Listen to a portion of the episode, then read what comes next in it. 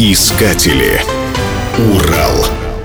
В самый канун нового 1960 года в московском аэропорту Внуково приземлился самолет из Индии, на котором вернулся в Москву известный художник Алексей Кокорекин. Он прошел паспортный контроль и поехал к любовнице, хотя немного покашливал. Но кого удивишь кашлем в зимней Москве? Домой он добрался на следующий день, отпраздновал с родными приезд и раздал подарки. Кашель тем временем усиливался, поднялась температура, художника госпитализировали и к вечеру он умер. По счастливой случайности у профессора, патологоанатома, проводившего вскрытие, гостил друг, пожилой патологоанатом из Ленинграда. Взглянув на труп, он протянул.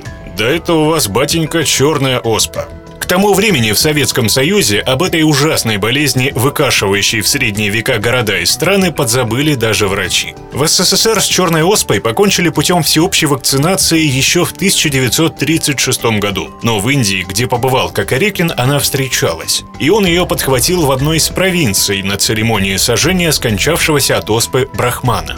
Драматичность ситуации стала ясна на вторые сутки. Вирус был диагностирован у сотрудницы больничной регистратуры, принимавшей художника, проводившего осмотр врача и даже больного, который находился этажом ниже, прямо у вентиляционного отверстия из палаты Кокорекина. Больничный кочегар подхватил оспу, проходя мимо его палаты. Через пару недель у ряда пациентов Боткинской больницы появились такие же, как и у Кокорекина, лихорадка, кашель и сыпь. В материале, взятом с кожи одного из больных в НИИ вакцины и сывороток, выявили частицы вируса оспы. Стало понятно, что Москва и весь Советский Союз находятся на пороге эпидемии, которую не лечат тот же день на срочном совещании у Хрущева был принят комплекс неотложных мер по предотвращению эпидемии. Принятые меры были беспрецедентны. Милиция и КГБ начали выявлять всех, с кем контактировал художник, начиная с момента его посадки на самолет в Индии. В группе риска оказались пассажиры и экипаж самолета, сотрудники аэропорта, коллеги, родственники, друзья. Выяснилось, что за пару недель умерший контактировал с несколькими тысячами человек. Казалось, что выявить всех практически нереально.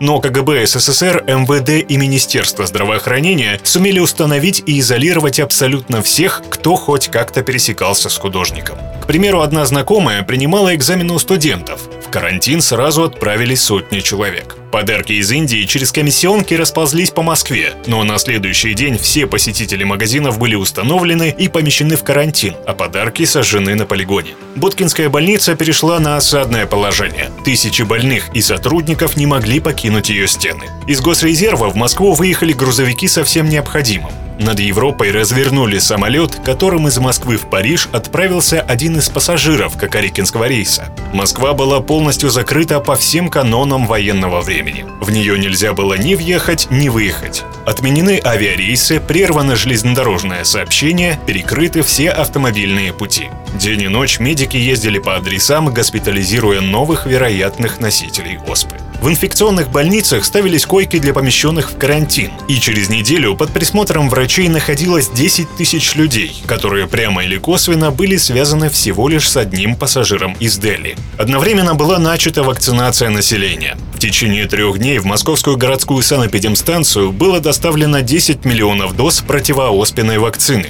а медики всех предприятий и учреждений города кололи вакцину москвичам и гостям столицы.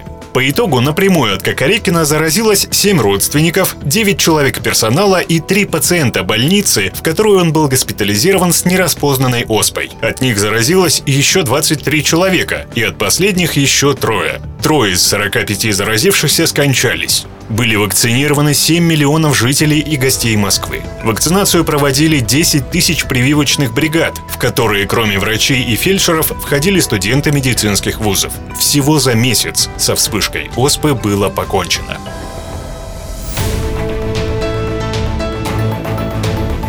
Искатели. Урал. Программа создана с использованием гранта президента Российской Федерации, предоставленного Фондом президентских грантов.